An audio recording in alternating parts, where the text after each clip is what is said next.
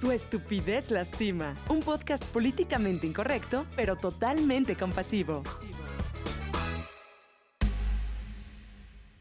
Advertencia. El siguiente podcast abordará diversos temas, algunos sensibles, otros no tanto, pero cual sea el caso, al locutor se le saldrán comentarios, palabras, groserías, ofensas y demás de manera involuntaria y apelando a su propia estupidez. Estimado escucha, no se ofenda de nada, no tome nada personal, todo es con mucho cariño, amor y compasión. Tu estupidez lastima. ¿Sabes cómo se construye tu estupidez? Cuando decides no encontrarte y te avientas como gordo en tobogán por la vida, permitiéndote vivir como la gran mayoría, siguiendo el modelo. Porque es lo seguro, ¿cierto? Entonces, cuando no sabemos quiénes somos, no sabemos cómo compartir y compartirnos. Así que lo que ofrecemos, lamentablemente, son pendejadas. Sí, suena algo fuerte, pero eso hacemos.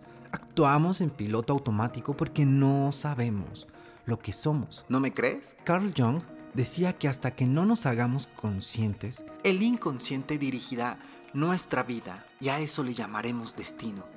¿Qué tal te suena eso? Por eso somos estúpidos y no porque querramos. Así nos educó el sistema, nuestra abuelita. Nuestra sociedad, nuestra cultura, nuestro barrio, nuestra calle, nuestra colonia. Y algunos se dan cuenta y aún así deciden no hacer nada, justificándose. La vida es más sencilla cuando se ignora más. Cierto. Pero también más limitada. ¿No crees? Oh my God. Nuestra estupidez, que nos lastima, también nos limita. Nos crea un cerco emocional, vital y creativo.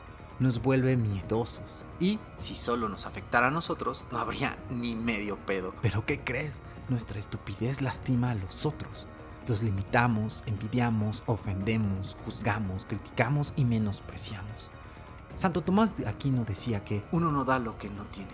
Y es cierto, ¿no crees? Pregúntate si lo que das a los otros te lo das a ti mismo. Muchas más veces o damos a los otros lo que quisiéramos recibir o les quitamos lo que creemos que ellos no merecen. Sí, nuestra estupidez se puede llamar hipocresía. Pero no, traemos un chip y no es enteramente nuestra responsabilidad, aunque podemos trabajar en ello para quitárnoslo, eso sin duda. ¿Cómo? Atreviéndote a ser tú. ¿Cómo? Sí, muchos dicen la pendejada de sé tú mismo, ¿no?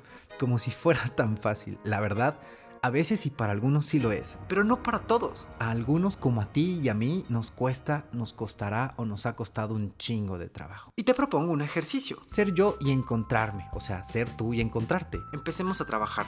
Bríndate eso que le das para empezar.